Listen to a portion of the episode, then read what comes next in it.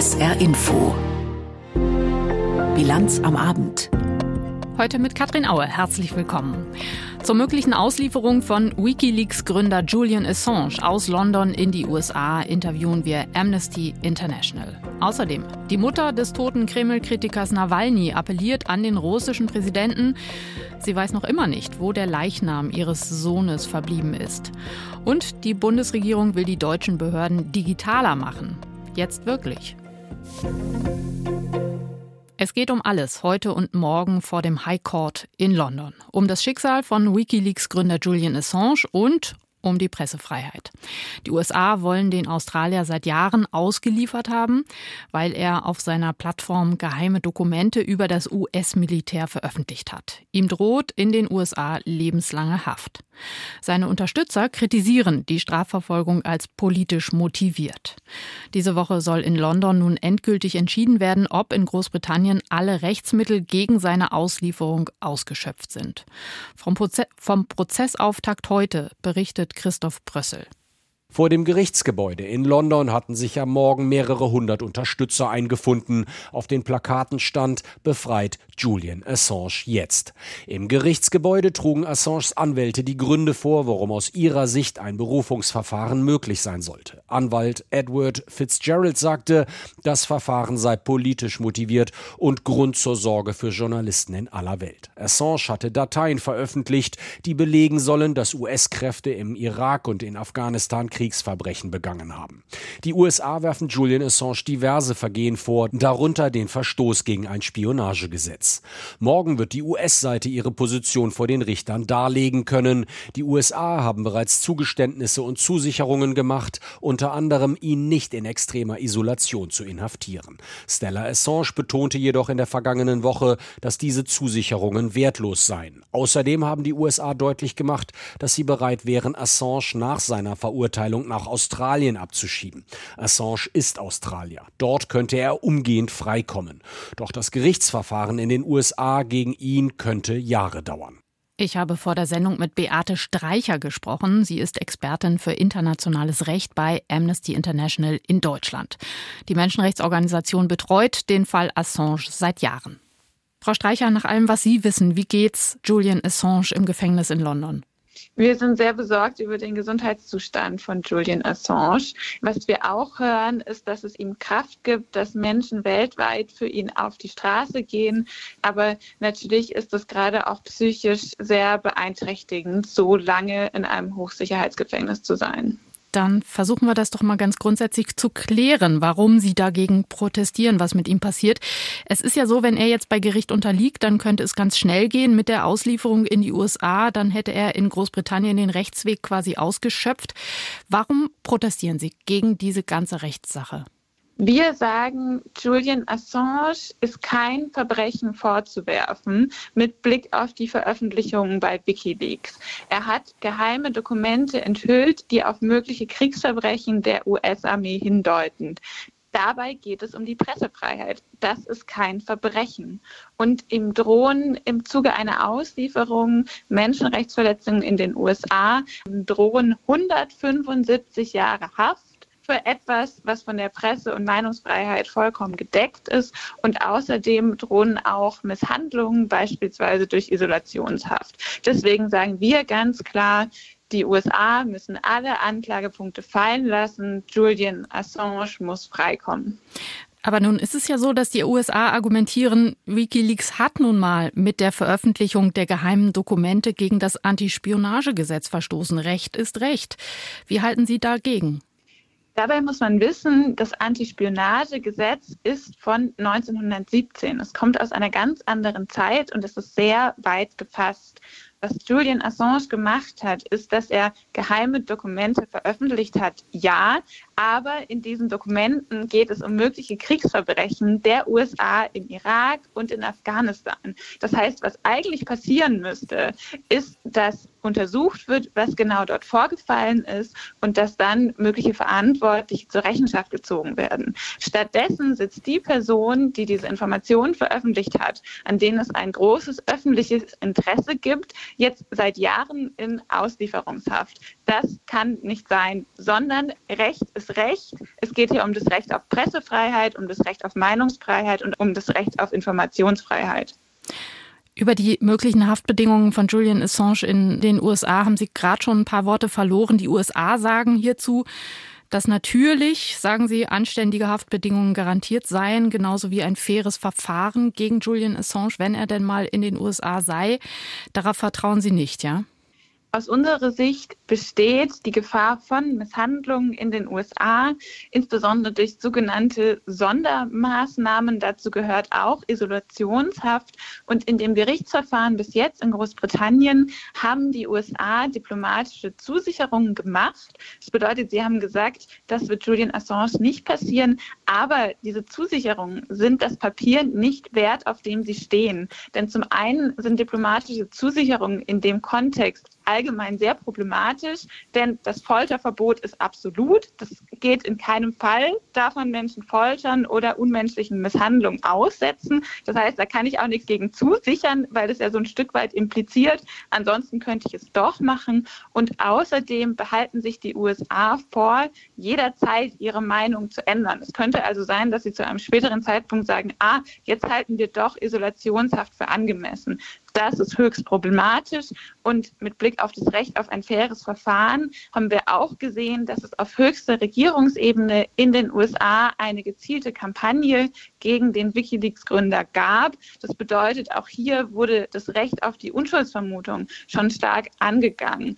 Deswegen sagen wir, er darf nicht ausgeliefert werden. Apropos Regierungen in den USA. Es ist ja schon auffällig, dass egal ob jetzt ein Donald Trump oder ein Joe Biden im Weißen Haus sitzt, dass alle diese Verfahren gegen Julian Assange weiter verfolgen. Wie erklären Sie sich das? Egal ob Demokraten oder Republikaner, da scheint man sich einig zu sein.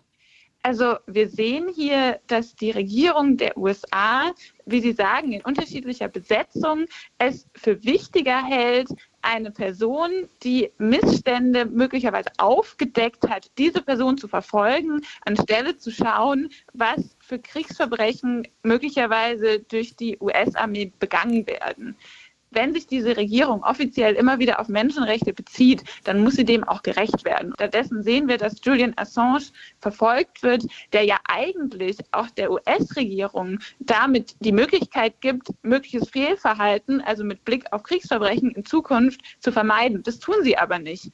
Das ist aus menschenrechtlicher Sicht höchst problematisch und wir können nur immer wieder appellieren, dass die aktuelle Regierung alle Anklagepunkte fallen lassen muss gegen Assange.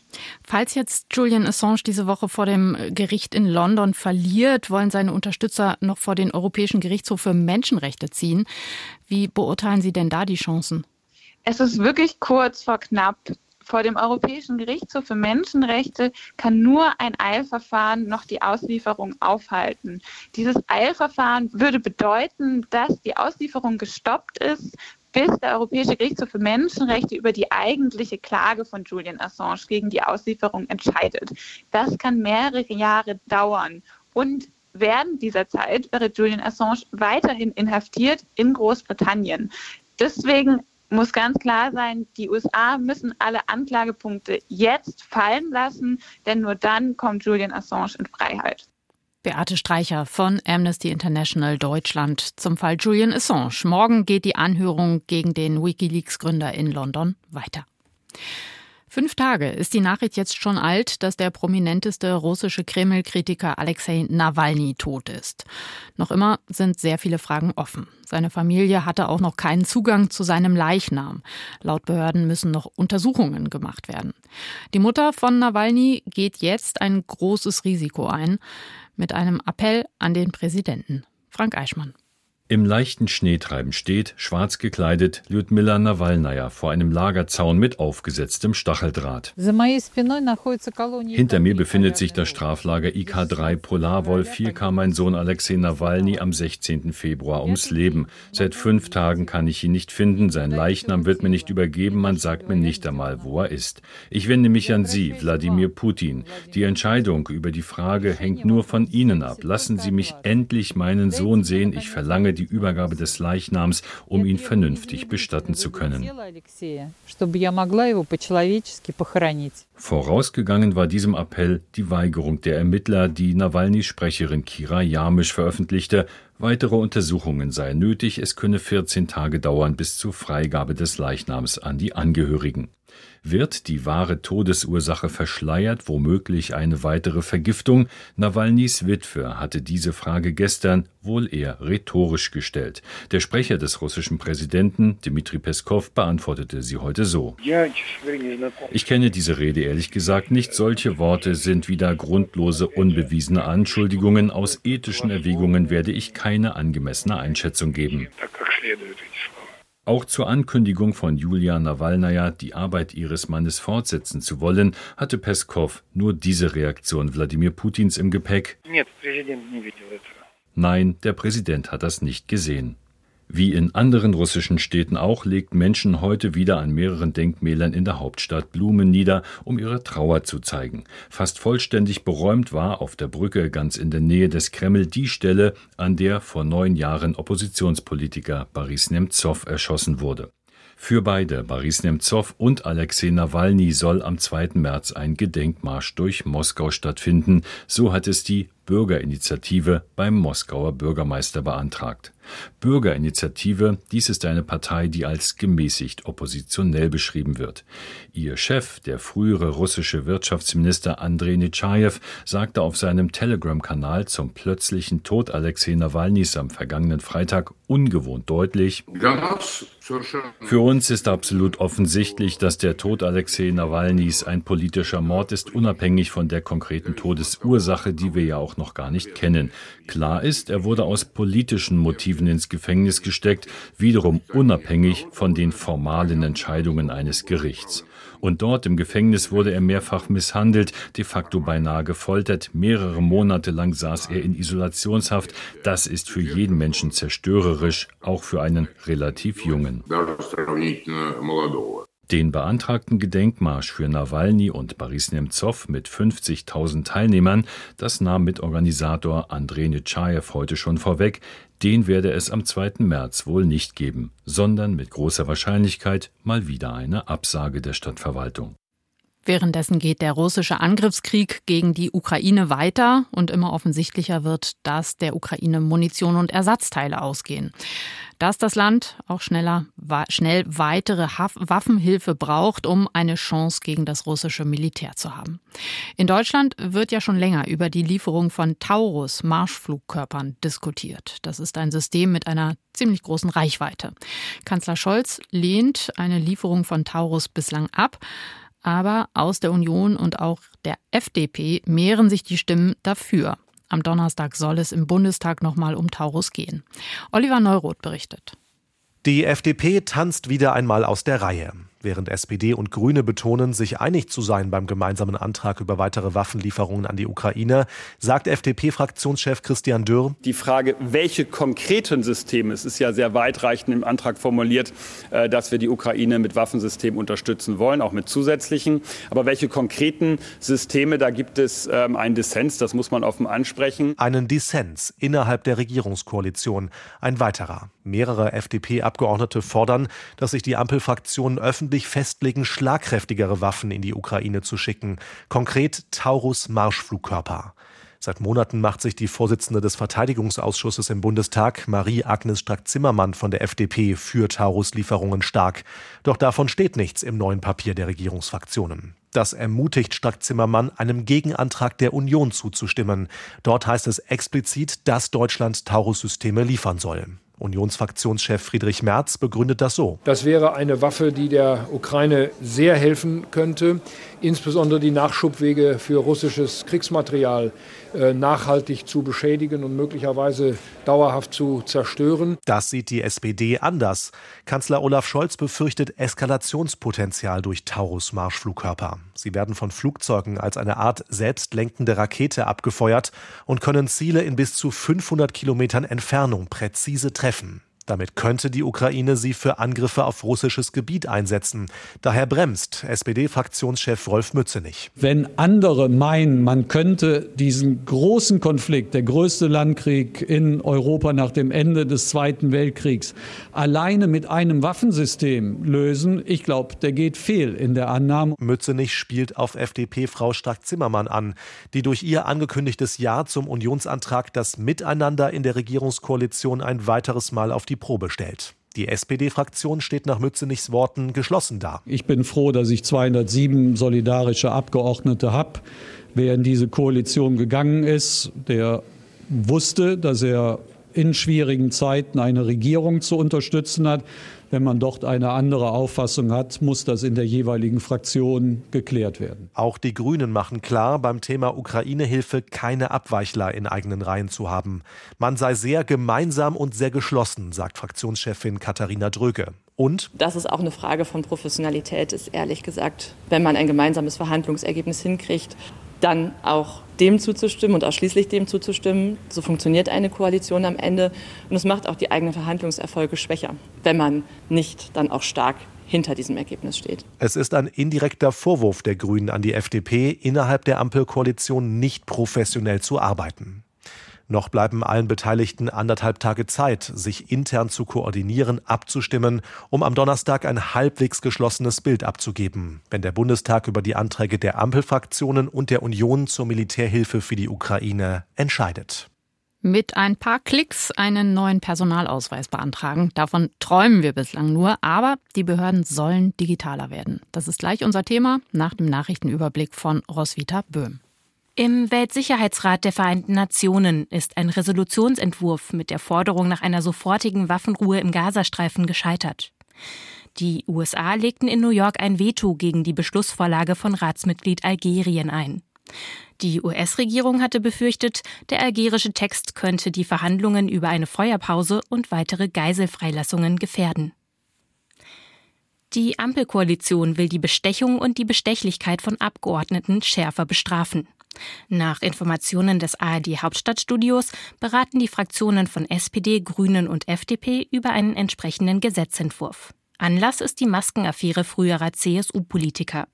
Diese hatten in der Corona-Pandemie Millionenprovisionen für die Vermittlung von Maskengeschäften kassiert.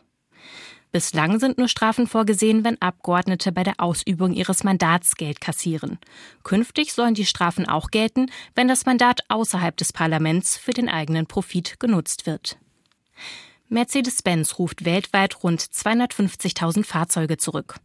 Einen entsprechenden Rückruf hat das Kraftfahrtbundesamt KBA bestätigt. Dabei geht es um mehrere Modelle aus dem Baujahr 2023, darunter auch die C, E und S-Klasse. In Deutschland sind mehr als 37.000 Fahrzeuge betroffen. Demnach entsprechen bestimmte Sicherungen nicht den Anforderungen. Laut KBA können dadurch unter anderem der Motor ausfallen und eine Brandgefahr nicht ausgeschlossen werden. Deutschland soll digitaler werden. Diese Botschaft hören wir schon seit ewigen Zeiten. Die Ampelkoalition hat sich das nun aber wirklich auf die Fahnen geschrieben. Schon bald soll es soweit sein, dass wir uns viele Behördengänge sparen können, weil viele Anträge digital gestellt werden können. Dafür soll das Online-Zugangsgesetz sorgen. Aber so einfach ist das natürlich auch wieder nicht, wie Hans-Joachim Viehweger berichtet. In der Corona-Zeit hatte es sich besonders deutlich gezeigt. Gesundheitsämter mussten für den Informationsaustausch vielerorts auf Fax, Stift und Papier zurückgreifen. Doch auch wer als einzelner Bürger mit Behörden zu tun hat, muss sich oft mit viel Papierkram herumschlagen und mancherorts, wie in Berlin, erstmal lange auf einen Termin warten. Deutschland ist kein Digitalisierungsweltmeister, das wissen wir. Wir sind im europäischen Vergleich, im internationalen Vergleich, was die digitale Verwaltung angeht, einfach weit abgeschlagen. Sagt Misbah Khan, Digitalpolitikerin der Grünen. Sie hat zusammen mit den Partnern von SPD und FDP an der Neuauflage des Online-Zugangsgesetzes gearbeitet, das noch in diesem Jahr in Kraft treten soll. Es knüpft an ein erstes Digitalisierungsgesetz aus dem Jahr 2017 an, dessen Ziele aber zum großen Teil verfehlt wurden. So sollten rund 580 Verwaltungsdienstleistungen bis Ende 2022 vollständig online angeboten werden. Gelungen ist das aber nur bei knapp 150 Leistungen. Einer der Gründe, Nach wie vor wird in Behörden häufig die Schriftform verlangt. Das soll sich mit dem neuen Online-Zugangsgesetz, kurz OZG, ändern, sagt Robin Mesarosch, SPD. Das ist aus meiner Sicht auch einer der großen Unterschiede, die das neue OZG im Vergleich zum alten macht, nämlich dass Verwaltungsvorgänge dann wirklich ohne Papier auskommen und darum geht es. Das eine bei der Digitalisierung der Verwaltung sind abgespeckte Vorgaben, das andere die notwendigen technischen Voraussetzungen. Nach Vorstellung der Ampelpolitiker soll das Bundesinnenministerium binnen zwei Jahren Standards und Schnittstellen für den Onlinezugang von Behörden festlegen. Vereinfacht werden soll insbesondere der digitale Zugang. Wer sich einmal mit einem elektronischen Personalausweis registriert hat, mit der sogenannten Bund-ID, soll sich später leichter anmelden können, zum Beispiel per Gesichtskennung. Wichtig sei aber auch das Vertrauen der Bürger in Sicherheit und Datenschutz, betont der FDP-Digitalpolitiker Manuel Höferlin. Wenn so viele Daten auch in Verwaltungshand sind, äh, ist es uns besonders wichtig gewesen, dass es ein Instrument gibt für die Nutzer, dass man auch sehen kann, welche Daten genutzt werden. Gerade die öffentliche Hand muss mit gutem Beispiel vorangehen und nachvollziehbar machen, einfach darstellen, welche persönlichen Daten genutzt wurden. Schließlich soll in dem neuen Gesetz ein Rechtsanspruch auf den elektronischen Zugang zu Verwaltungsleistungen des Bundes verankert werden, auch um den Druck zu erhöhen, schnell zu Ergebnissen zu kommen. Freilich sind bei diesem Rechtsanspruch nicht die Aufgaben von Ländern und Kommunen eingeschlossen, bei denen die meisten Verwaltungsvorgänge anfallen. Die Länder werden daher auch bei der Gesetzgebung mitreden. Nach den anstehenden Beratungen im Bundestag muss sich auch der Bundesrat mit dem neuen Onlinezugangsgesetz beschäftigen. Deutschland ist ein Autoland und das Saarland ist ganz besonders ein Autoland. Über die Transformation in der Autoindustrie und die Schmerzen, die sie speziell im Saarland verursacht, berichten wir öfters mal. Das wird sich auch erstmal nicht wirklich ändern. Aber immerhin einen Lichtblick gibt es gerade, berichtet Claudia Werle. Für die deutschen Autohersteller sind das gute Nachrichten. Die Zulassungszahlen in der EU sind im Januar gestiegen, und zwar um 12 Prozent im Vergleich zum Vorjahreszeitraum. Auch das wird die Autobauer freuen. Es gibt Zuwächse in allen großen europäischen Staaten, vor allem in Deutschland. Fragt man Branchenbeobachter, dann sind die Prognosen für die Automobilindustrie aber längst nicht so optimistisch. Schon vor Ausbruch der Corona-Pandemie hat sich abgezeichnet, dass der Wandel weg vom Verbrennermotor hin zu alternativen Antriebsarten nicht mehr aufzuhalten ist. Die gesamte Autobranche befindet sich in tiefgreifenden Umstrukturierungsprozessen. Hersteller, auch Zulieferer müssen in neue Techniken investieren, obwohl klar ist, dass in diesen Bereichen so schnell keine Gewinne zu erzielen sind. Die guten Geschäftszahlen, die viele Autobauer zuletzt noch erwirtschaftet haben, sind mit Sondereffekten zu erklären, sagt Frank Schwope von der Fachhochschule des Mittelstands in Hannover. In den Jahren 2021, 2022 waren Autos auch Mangelware, sodass die Automobilkonzerne die Preise sehr hoch halten konnten. Das dreht sich jetzt wieder um. Rabattschlachten setzen wieder vollkommen ein und die Erträge der Automobilhersteller in den nächsten Jahren werden sicherlich nicht mehr diese Rekordhöhen erreichen, die in den letzten Jahren erzielt wurden. Lange Zeit wurde hier in Deutschland der Kauf von Elektroautos staatlich gefördert. Auch für Hybridfahrzeuge gab es Zuschüsse. Doch diese Subventionen werden sukzessive zurückgefahren. Die Kunden reagieren. Auch Großabnehmer wie etwa Autovermieter werden zurückhaltender. Das hängt mit der fehlenden Nachfrage im Vermietungsgeschäft zusammen, mit einer schlechteren Restwertentwicklung und mit hohen Reparaturkosten bei E-Autos. Die deutschen Autohersteller bekommen das empfindlich zu spüren. Auch weil die Konkurrenz größer wird, sagt Autoexperte Jürgen Pieper. Er rechnet damit, dass uns nämlich die Chinesen mit ihren Autos überfluten sozusagen in den nächsten paar Jahren. Und äh, die Anzeichen dafür sind zu sehen. Frank Schwope von der Fachhochschule des Mittelstands in Hannover sieht das ähnlich. Ich glaube, dass die Chinesen ähnlich wie die Japaner in den 70ern und die Koreaner in den 90er Jahren sich sehr stark etablieren werden im deutschen und im westlichen Automobilmarkt. Sie werden das vor allem im Massenmarkt tun, also bei den kleineren Fahrzeugen. Für Verbraucher ist das nicht unbedingt eine schlechte Nachricht, denn die großen etablierten Hersteller bieten kaum Elektrofahrzeuge zu günstigen Preisen an. Die Bundesregierung wird ihr Wohnungsbauziel wohl noch deutlicher verfehlen als bislang gedacht. Zu dem Schluss kommt der Immobilienverband ZIA. Für private Investoren lohnt sich Bauen demnach kaum noch. Hauptverantwortlich dafür seien die hohen Zinsen und viele staatliche Auflagen. In großen Städten kämen noch teure Grundstücke dazu.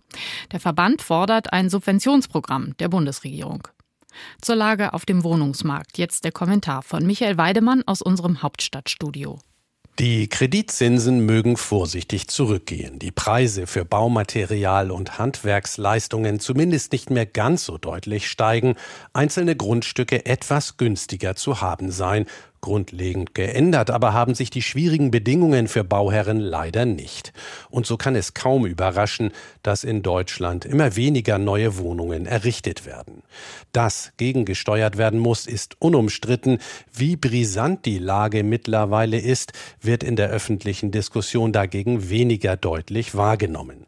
Halten wir der Ampelkoalition zugute, dass sie zumindest auf Bundesebene den Versuch unternimmt, die Situation etwas zu entschärfen. Mit einem Milliardenboost etwa, der vor allem den sozialen Wohnungsbau beleben soll mit neuen oder finanziell wieder aufgefüllten Förderprogrammen, die gezielt klimafreundlichen Wohngebäuden und altersgerecht umgebauten Wohnungen zugutekommen sollen mit geplanten Steuerersparnissen mittels schnellerer Abschreibungen, die Bauherren zumindest einen gewissen Anreiz geben könnten, in Neubauten zu investieren.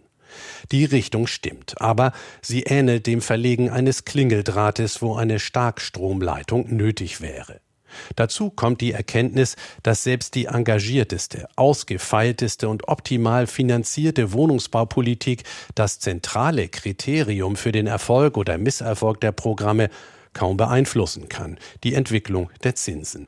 Die Abhängigkeit vom Zinssatz ist das wahre Dilemma der Wohnungsbaupolitik.